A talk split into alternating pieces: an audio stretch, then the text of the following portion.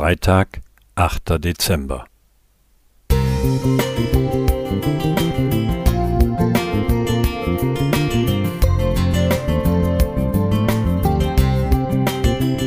Ein kleiner Lichtblick für den Tag.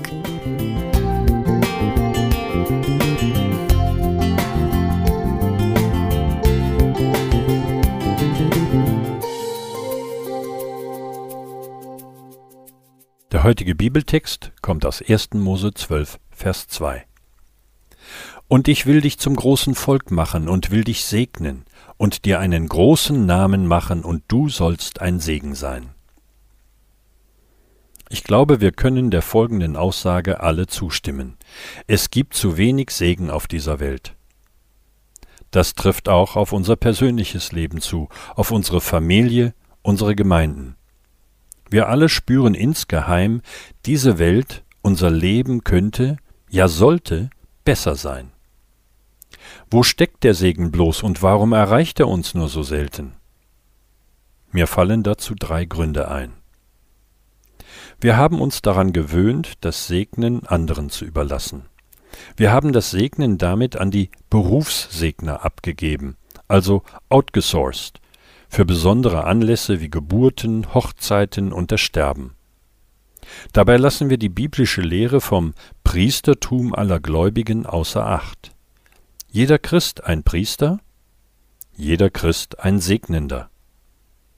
Wir lassen den Segen häufig bei uns enden.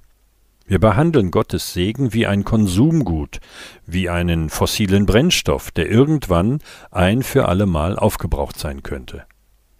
Dabei vergessen wir, dass der Segen eine erneuerbare Energie ist. Er ist ein nie versiegender Strom aus dem unerschöpflichen Reichtum des Schöpfers, zum Verschenken an andere.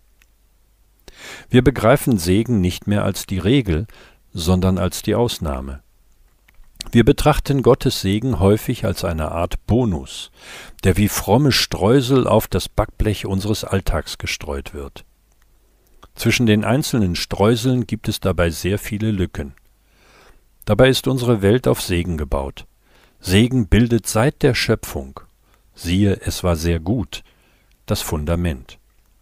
Segen ist vielmehr das Backblech, das unseren Alltag trägt und ihm Form gibt.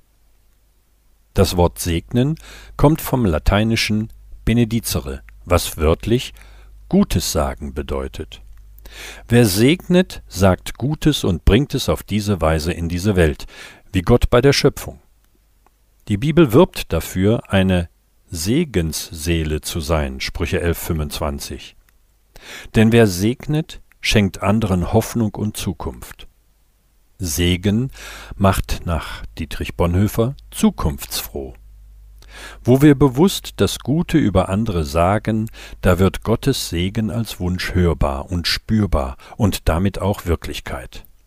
Und so verwandelt Segen das Tohuwabohu dieser Welt in einen fruchtbaren Garten.